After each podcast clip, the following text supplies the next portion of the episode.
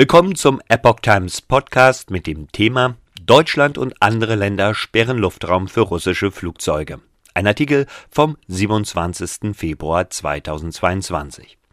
Als Reaktion auf den Angriff Russlands auf die Ukraine haben eine ganze Reihe von Ländern ihren Luftraum für russische Flugzeuge gesperrt. Eine Sprecherin von Bundesverkehrsminister Volker Wissing, FDP, kündigte am Samstagabend an, dass Deutschland diesen Schritt ebenfalls gehen werde. Zuvor hatten bereits Bulgarien, Polen, Tschechien, die baltischen Staaten und Slowenien russische Flugzeuge aus ihrem Luftraum verbannt. Russland verkündete im Gegenzug am Samstagabend die Sperrung seines Luftraums für baltische und slowenische Maschinen. Bulgarische, polnische und tschechische Flugzeuge hatten bereits keinen Zutritt mehr. Auch britische Flugzeuge dürfen Russland nicht mehr überfliegen, nachdem London die russische Airline Aeroflot ausgesperrt hatte. Moskau unterstrich, dass die Beschränkungen auch für Transitflüge durch den russischen Luftraum gelten.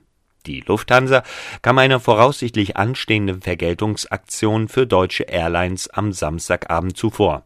Sie werde den russischen Flugraum in den kommenden sieben Tagen nicht mehr nutzen, erklärte die Fluggesellschaft auf Anfrage und verwies auf die aktuelle und sich abzeichnende regulatorische Situation. Flüge, die sich im russischen Luftraum befinden, würden diesen in Kürze wieder verlassen. Die Lufthansa beobachtet die Situation weiterhin genau und stehe in engem Austausch mit nationalen und internationalen Behörden, erklärte das Unternehmen.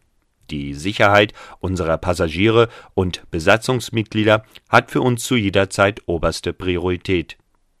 Auch die niederländische Fluggesellschaft KLM teilte am Samstag mit, in den kommenden sieben Tagen keine Ziele in Russland anzufliegen. In einer Mitteilung der Unternehmensgruppe Air France KLM hieß es, Russland werde in diesem Zeitraum auch auf dem Wege zu anderen Zielen nicht überflogen. KLM fliegt in Russland normalerweise St. Petersburg und Moskau an